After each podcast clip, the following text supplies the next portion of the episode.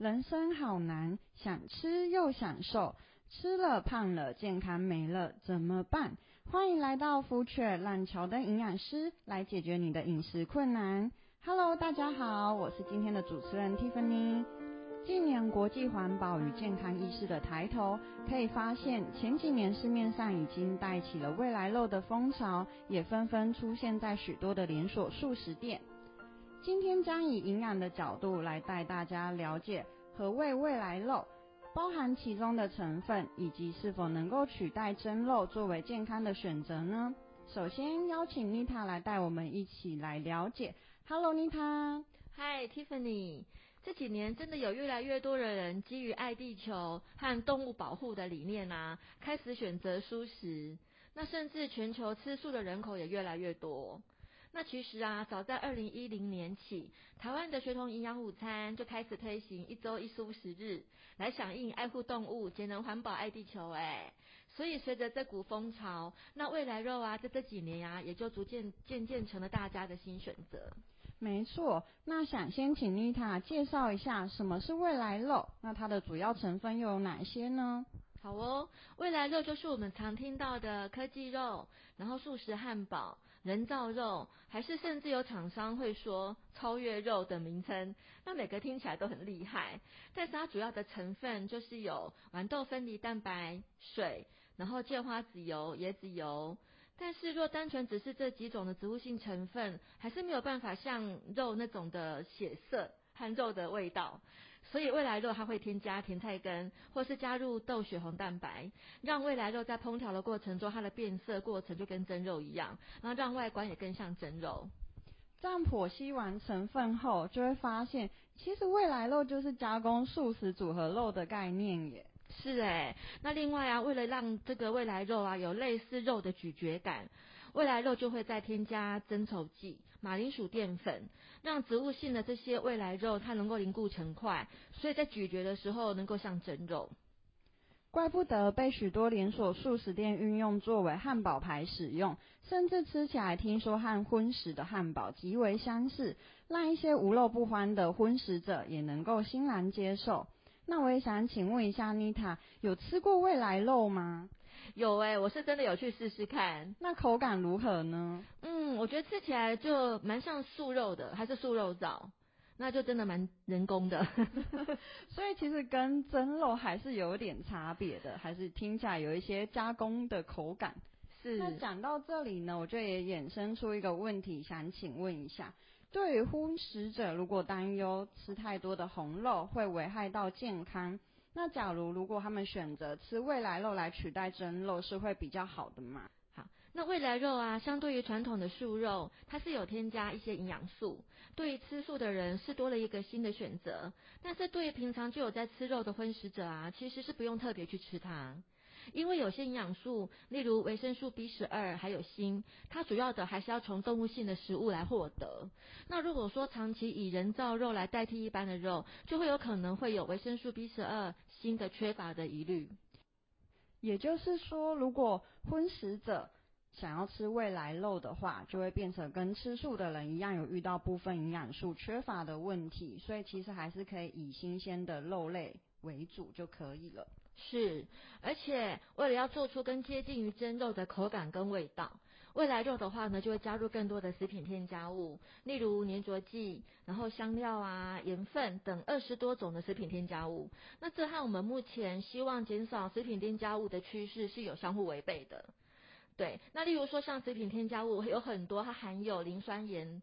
的这些化学物物质，长期食用的话，就会造成肾脏和骨质流失的问题。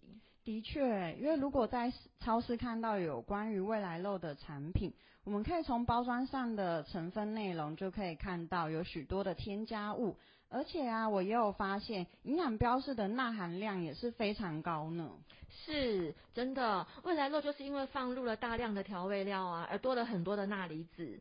那甚至它是可以高达蒸肉汉堡的五倍多诶，它更会造成血压和肾脏的负担。五倍还蛮多的诶，而且其实一般汉堡牌的钠含量应该就蛮高了。是啊，所以如果说有高血压或者是心血管疾病的患者，在食用上就要小心，千万不要因为说认为未来肉的健康而大量吃，那反而会让血压上升。由此可知，用未来肉来取代真肉未必是健康的。未必未来肉也是一种加工食品，含有大量的食品添加物，以及为了满足消费者的口感而添加了不少的盐分，这无形之中都是对于健康有是有危害的。对荤食者而言啊，若想吃肉，还是建议以原形的肉品来作为优先考量，会比较健康。虽然说公共卫生的角度跟促进健康的角度来说，用豆类、呃其他的植物性的食品来代替红肉。可以降低慢性病和死亡率的风险，但是如果说用人造肉的未来肉来取代豆类啊，跟天然的食物，那也就有可能会带来其他健康的风险，例如我们刚刚提到的对于血压和肾脏的威胁。所以人造肉和动物肉对人体的健康影响，还是取决于我们怎么吃。再来，如果回归到一开始提及未来肉盛行的原因。基于对环保或爱护动物的角度，妮塔在这部分的饮食有什么更好的建议吗？嗯，有。其实我们可以有更接地气的饮食生活方式，来健康的爱自己、爱地球。嗯，所以除了未来肉啊，我们也可以这么做。哎，第一个，我们可以响应一周一蔬食日，外食族就可以到素食自助餐，那我们可以挑选凉拌豆腐啊、卤豆干，还有很多颜色的蔬菜。那另外的话呢，在里头我们也可以吃到一些圆形的五谷根茎类，例如马铃薯、地瓜，我们就可以渐进式的达到我们少吃红肉的效果。